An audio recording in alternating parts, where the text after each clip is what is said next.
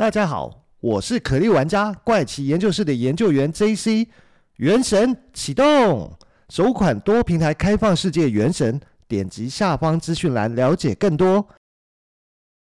从比特币问世十二年的时间，那从来没有人发现过中本聪，就是比特币的发明人中本聪是谁。而这个世上曾经有四位被怀疑最有可能是中本聪的这四位，为什么又被怀疑呢？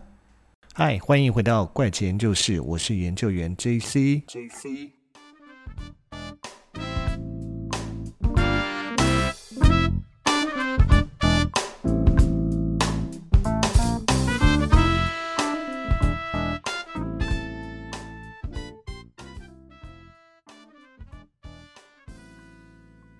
大家聊到了比特币的发明人中本聪，他一开始去密码学群组去跟他聊聊他，他呃发明了一个电子交易货币，没人鸟他。到他一九年呃不是一九年零九年年初的时候，把比特币上线，Bitcoin 一点零上线的时候，一样没人鸟他，所以他只好自己一个默默的挖矿，挖着挖着就把自己挖成大富翁了，变成是呃全球。如果他把这些都修黑换现的话，今天啦，当自己今天的价格，那他身价可是非常的惊人了。但事实上，他的比特币基本上都没有什么在做交易这件事情，所以代表他的比特币就一直放在那边，除非他不想用，或者是嗯，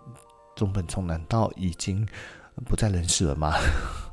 不知道，所以他才会一直放在那边，没有去做任何的交易跟动静呢。嗯，好，那我们就话说回来，既然都没有人知道中本聪的真实身份，所以大家就会反而就更好奇，想要去挖出他到底是谁。那截至目前呢，曾经有四位最呃最被怀疑可能是中本聪的四个人。那我自己做了一个排序来去做介绍。我第一位排序呢，要去讲的是呢，是一位科技企业家，他就是 Nick Szabo，那中文应该是翻成尼克萨博。他同时也是比特币的先驱。他曾经在零八年的时候，他就发表一篇关于比特币的论文。他甚至在他自己的一个布洛克的文章中，表达对这项技术的一个高度兴趣。而且他的文章通过修改出版日期被转载的时候，这种怀疑变得更加强烈，就让大家更觉得他应该就是中本聪的原呃原始身份吧。那所以才会。同时又表示说，哎，他呃对于比特币的研究，然后又后面又真的有比特币这件事情，但是呢，在比特币发布之前，有关比特币的一些 blog 文章就被已经就被先发表了。那举例来讲说，像呃美国的 Austin University 就曾经将他的写作风格跟中本聪就是 Satoshi。进行了比较以后，发现他们之间的这些文章跟写作风格有非常多的雷同之处。但是呢，呃，这个证明只是理论上的一个比较。那关于萨博本人，一直否认他是中本聪，他一直表示说我不是中本聪，他只是对于中本聪提出的这个比特币是，呃，也是非常狂热的一个研究者。那但是因为他对于比特币的广泛的深刻了解，反而让更多人相信他应该就是中本聪本人。不过他自己本人也曾经说过，对于所谓的去中心化的虚拟货币的狂热想法，其实除了他以外，还有一位叫做啊戴维。那翻译英语的话，就是像戴维，听起来很像是华人。还有一位叫做哈尔芬尼，就是哈尔芬尼。这两个人其实都是在这个领域里面非常知名的人物，甚至呢，中本聪有一次在文章的结尾，他就引用了戴维的论文。那也是因为这样，所以大部分人都推测戴维跟中本聪不是同一个人。至于尼克萨博呢，他自己曾经在二零一四年的七月。有一次的用透过 email 的采访中，他直接对记者表示说：“谢谢你让我知道有人认为我是中本聪，但是你们都错了，因为我只是一个比特币的用户。那也是因为这件事情以后呢，大家对他的怀疑跟关注也就越来越低。后来就没有人再去猜测他其实是中本聪。那接着他在啊、公开资讯上面，你能再查到他跟中本聪相关的这些呃讨论，可能也越来越少。所以呢，第一位被怀疑的呃尼克萨博，反而很快的就 out，就不再被大家视为是呃可能是中本聪的呃真实身份。而刚刚前面有提到说，他说，嗯，尼克萨博说，除了他以外，还有另外两位对于呃比特币的这个领域里面也是十分知名的人物，分别就是戴维跟哈尔芬尼。那因为戴维呢，他曾经被中本聪引用过他的论文，所以大家就直接觉得，嗯，那戴维就 out 了，他就不是中本聪本人，因为中本聪不会那么笨的去故意引用自己真实身份的论文吧。那所以反而是另外一位哈尔芬尼呢，他慢慢的就成为第二个被怀疑是中本聪真身的人。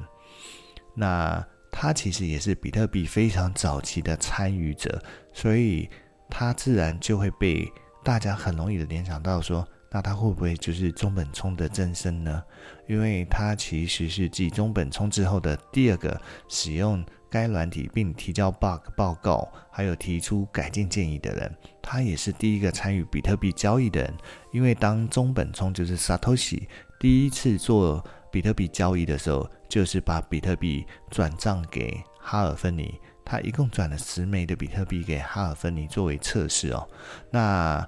福布斯的一位研究人员根据不同的一些测试啊，在他们的研究文章里面就指出。呃，萨托西就是中本聪跟哈尔芬尼的写作风格有非常多的雷同之处呢。而且呢，哈尔芬尼他呢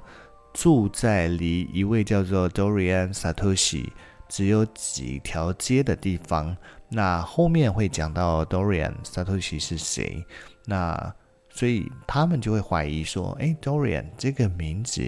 可能。就是哈尔芬尼想出中本聪这个名字的灵感来源，意思就是指说哈尔芬尼呢，他其实利用多利安就是中本聪就是 Dorian Satoshi 的身份呢，来创造出中本聪的身份，等于就是说，嗯，我借由另外一个人的名字，然后作为我网络上的笔名，那因为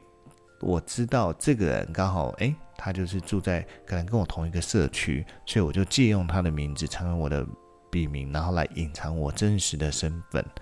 那至于哈尔芬尼，他因为一开始就是比特币的先驱嘛，前面刚刚也讲到说，当中本聪的第一笔交易其实就是跟哈尔芬尼做交易，就是转了十枚比特币给他，所以呢，他其实很早就加入开矿，嗯，开发比特币的这个签，呃。应该讲说是先驱啦，对啊，就是 pioneer 的意思啦。那他对这个平台的开发跟优化也做了很多的贡献。可是为什么后来大家也不会再继续怀疑他是中本聪呢？因为其实在这些事情发生没多久，他就被诊断出患有渐冻症这件事情，所以没多久他就去世了。那什么叫渐冻症？就是如果大家有印象。前几年曾经很流行的一个冰桶挑战赛，就是朋友来一起接力这比赛。那他的一个目的其实是为了让你体验，呃，罹患渐冻症的人他的一个感受，身体上的感受。那其实就是哈尔芬尼，他其实就是一样得到这个病。那后来没多久他就过世了。他其实，在二零一四年的八月二十八号就去世。所以后面的所有证据都只能表示说，间接的怀疑他可能是中本聪本人。可是为什么后来没有被怀疑是？是因为中本聪。他本人在后来还有在网络上曾经活动过两次，所以代表呃已经过世的哈尔芬尼就不是中本聪的真身，那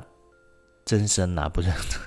那所以他也只能被列为曾经是被怀疑最有可能是中本聪的呃人之一，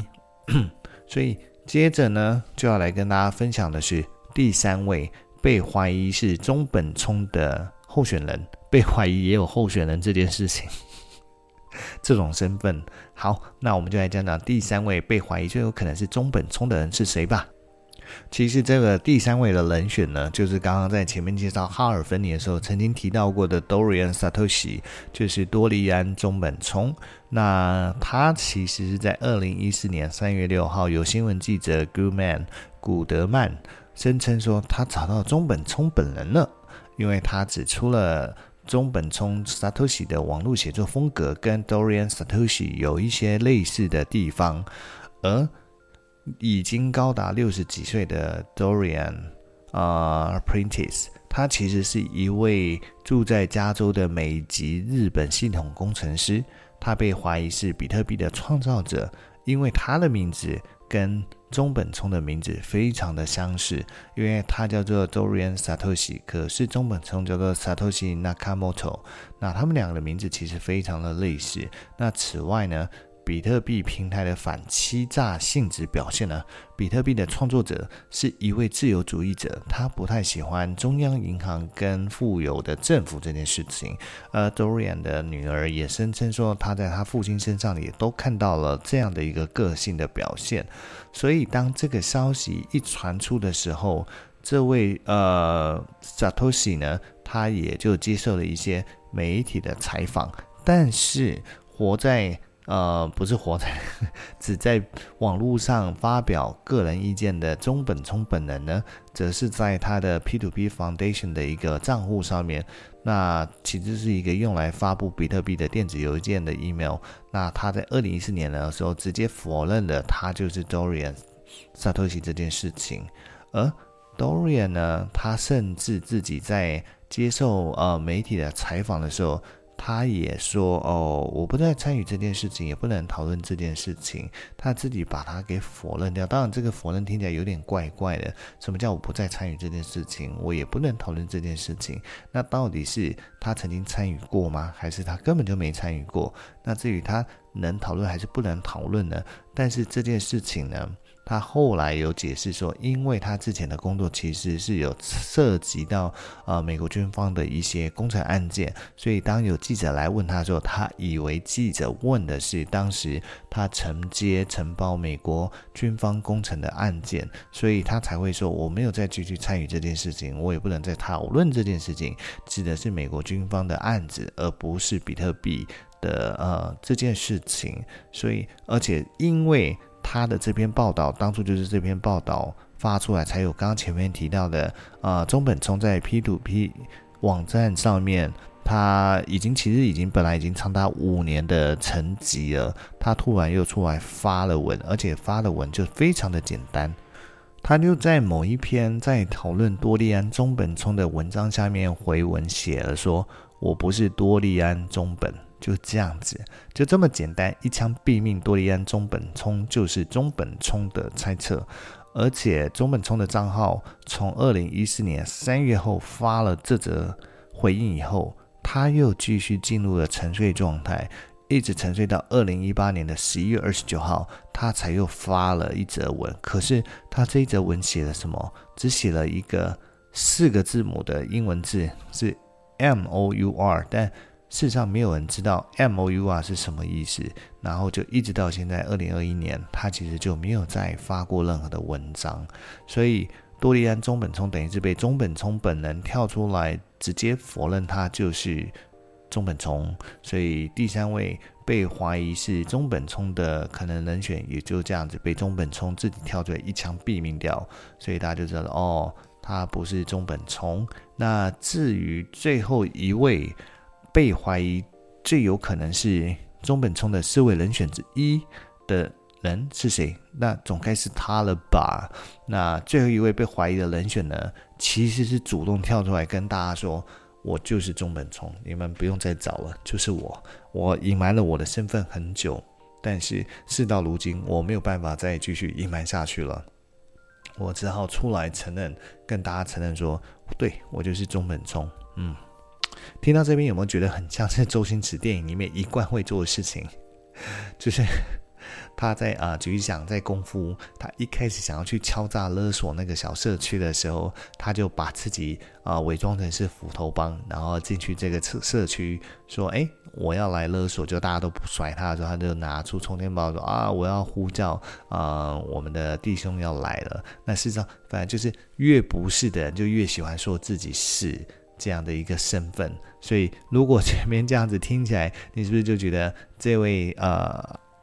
最后一位人选怪怪的，那好，没关系，我们现在讲他的故事好了。那其实这位最后一位被怀疑的人选，就是他自己主动跳出来讲他是中本聪的人，到底是谁呢？他其实是澳洲的一个科学家跟企业家，他叫做 Craig Steven Wright，那翻成中文应该叫克雷格·斯蒂芬·赖特。那他在媒体上面去承认他自己就是呃中本聪，那甚至声称自己是一个成就非凡的人。那告诉大家不用再找了，我就是扎托西·那卡莫托，没错，这就是我的我的假名。那其实是在一五年的十一月的时候呢，有一个媒体叫做应该怎么念？应该念 Gizmodo 吧。那突然收到一封匿名的 email，就称这位克雷格先生呢，他就是真正的中本聪，然后。寄这封匿名邮件的人，他说呢，因为我曾经为克雷格克雷格工作过，所以我知道他就是真的中本聪。那同样的，在二零一五年的十二月呢，就是刚刚说的这个 Gizmodo 收到了匿匿名邮件后，隔没多久，澳洲的警方就无预警的突袭他家。那因为刚刚前面讲到说，这位克雷格先生他其实也是企业家嘛，他的名下其实有许多的公司，但警察表示呢，他们去突袭他家呢，其实是跟报税问题有关，跟逃漏税问题有关，不是跟数字货币呃比特币有关系呃有关系才去突袭他家，其实是单纯的逃漏税这件事情，所以希望去搜证跟查证克雷格有没有一些实质的一些逃漏税的状况，那。也是因为发生了这件事情，让克雷格他也安静了一阵子。他从一五年十二月被警察突袭他家收集证据后，他隔了五个月，一直到二零一六年的五月，他才又在网络上发表文章。他首先呢，就是透过自己的 Twitter 账号去公开了我的啊，他的不是我的，他的真实身份。他甚至声称说，他有足够的证据来证明他就是中本聪。但是呢，他隔没多久，他又把他曾经发的文章给收回了，称自己没有勇气，足够的勇气去证明他自己的身份啦，去证明自己声称的身份了。那后来一直到后来，嗯，他在一个拉拉斯维加斯的一个比特币会议上面，那克雷格透过 Skype 出现在一个董事会上面说呢，他说他其实参与。这一切就是所谓的比特币的活动跟创造已经有很长的时间，那他会试着留下来，继续在比特币这个呃平台上面，或者是这个活动里面，而且有很多人他们声称他们都在不同的会议上面见过克雷格，而且呢曾经听过他在比特币出现之前就听曾经听过克雷格他自己会说哦，我是中本聪这件事情。那但这些你相信吗？嗯，至少我是不信啦。就像前面讲到说，呃，很多人会硬是要把自己伪装成是另外一个人，他会这么做，一定是有一些目的，一定是希望。图一些事情嘛，那至于他到底是图什么事情，所以要伪装自己是中本聪呢？我觉得应该跟他同时是啊、经营好几家公司有关。他是不是希望利用中本聪的一些成就跟名气，可以帮助他所做的这些 business 能够有一个更好的呃发展呢？好，那其实在这个克雷格最早在声称自己是中本聪的时候，他就曾经拿出了。两份公钥，一份呢，其实后来被大家发现，呃，两支公钥不应该用两份来讲，两支公钥，一支公钥呢是跟中本聪的 email 地址其实只差了一字，所以看起来很像。如果不认真看，你可能会真的会误会，就是呃中本聪本人的 email。但是第二支公钥呢是曾经被盗过的中本聪电子邮箱。呃，中本聪自从那个电子邮箱被盗过以后，他就不再用那个邮箱那个 email，呃，email address，他就换了另外一个邮箱。后来继续去作为他的网络使用的这个邮箱。所以呢，很多人其实就根据这些这两点呢，就觉得第一次他公布公钥的时候，竟然会用一个假的，只差了一个字的一个假的一个 email address 来声称他，所以就觉得他一定是有问题嘛？怎么可能会呃，如果他真是中本聪，他怎么会用另外一个差了一个字母的一个 email address 来？那第二个，他拿出来的，他这个已经被盗过，被骇客盗过，那怎么可能？那如果都已经被盗过，中本聪后来又用另外一个邮箱，他怎么可能会是他本人？但是呢，后来 BBC 跟经济学人的记者指出呢，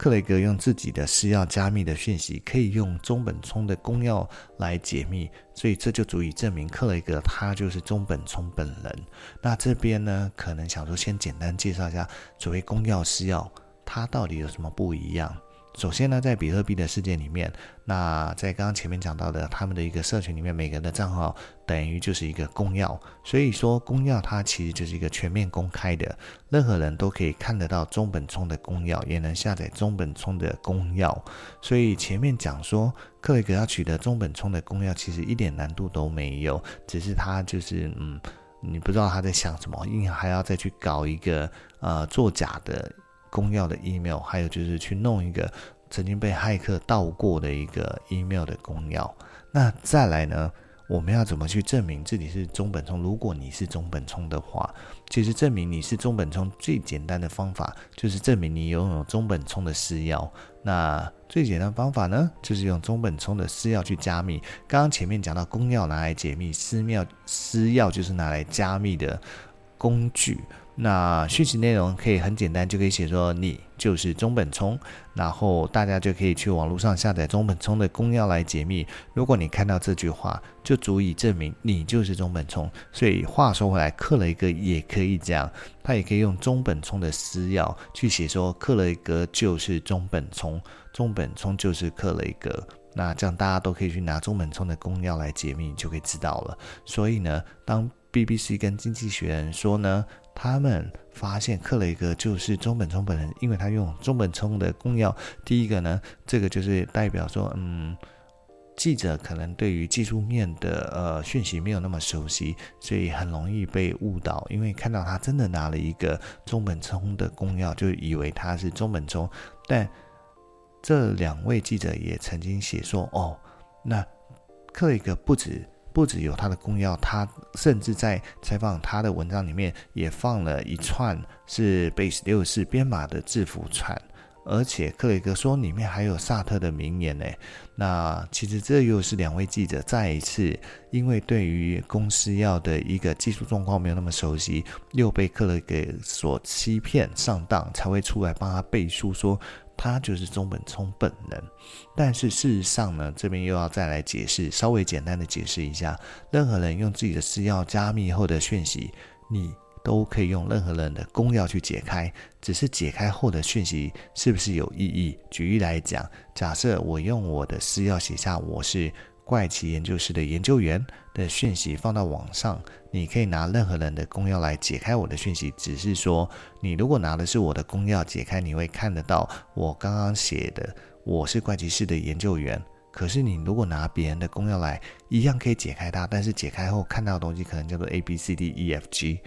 类似这样，它就是变成两串不一样的内容。所以说，事实上你要拿到对的公钥去解开，你才会看到。他真正的讯息，要不然加密是在加密一个什么东西啊？因为前面讲到说，当初呃，中本聪他很好奇，就是因为他参与了二零零八年一个加密的讨论串，只是那个时候没有鸟他嘛。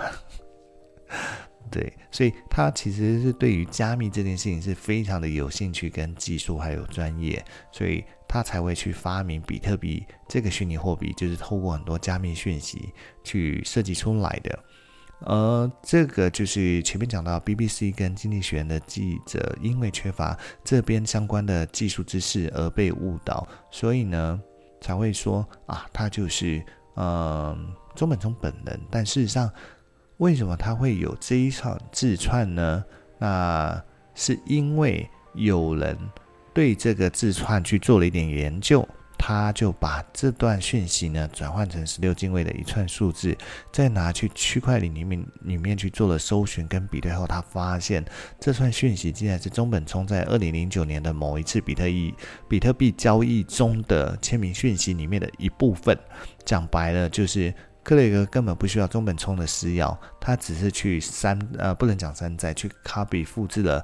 呃、抽了抽取了一段中本聪加密过的讯息，作为冒充中本聪的讯息。所以，当这个消息一旦流出来之后，整个网络上的比特圈就炸锅了，几乎就可以肯定说，这个克雷格就是个骗子嘛。他只是想要冒充中本聪，只是你不晓得他背后的目的到底是什么？为什么要来冒充中本聪呢？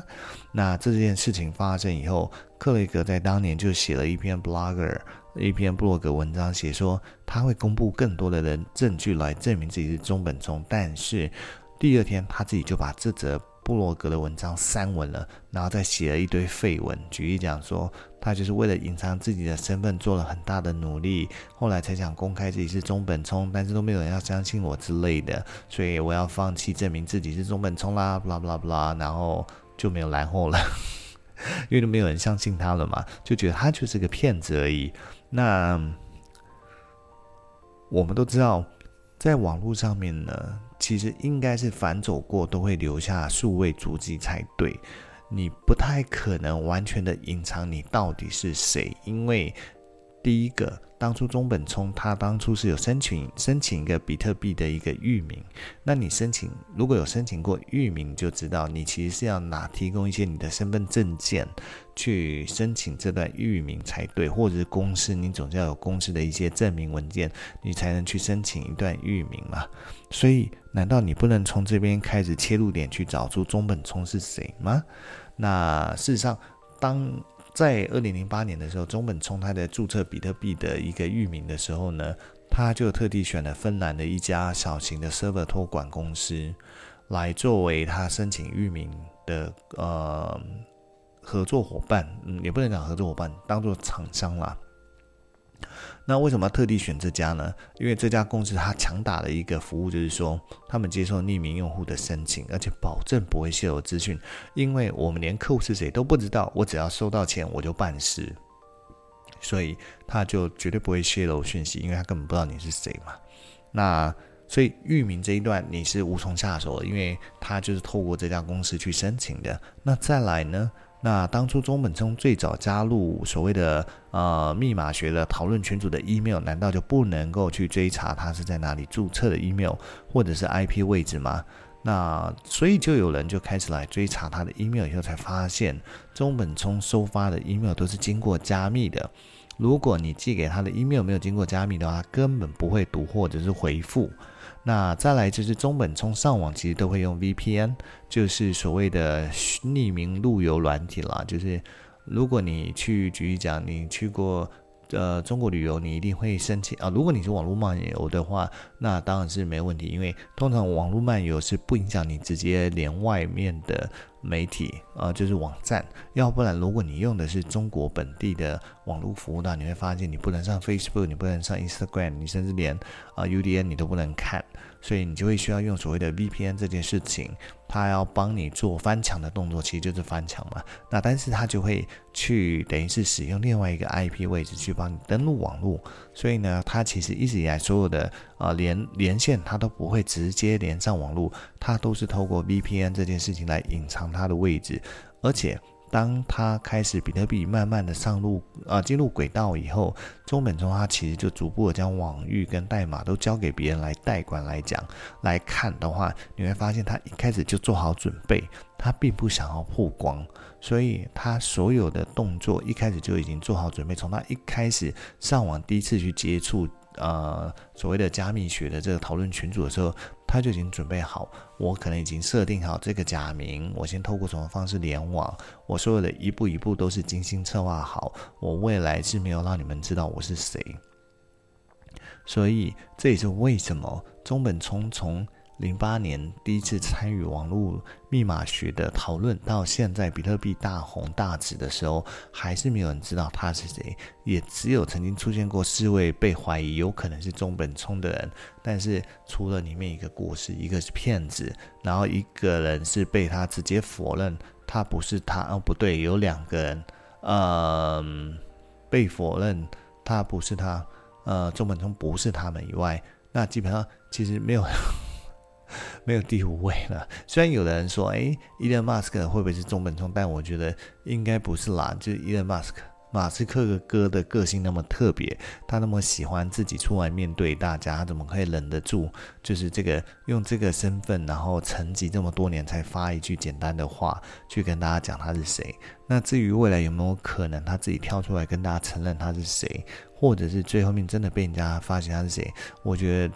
也许有可能，也许也有可能永远都不会出现，他不会自己出来跳出来跟大家介绍说，我就是中本聪，或者是也许大家真的在他的有生之年，你还真的找不到他是谁。然后基本上我也是跟一般的吃瓜群众一样，很想知道到底中本聪的真身到底是谁。那希望有一天能够知道这个发明虚拟货币的知名人物，他到底是呃真的是日本人吗？还是他其实就是美国人、英国人，还是其他国家的人吗？那他到底是谁？那到底他这段时间他又在做什么吗？等等等。希望有一天能够知道这些秘密吧。那今天就先跟大家分享到这边喽，拜拜。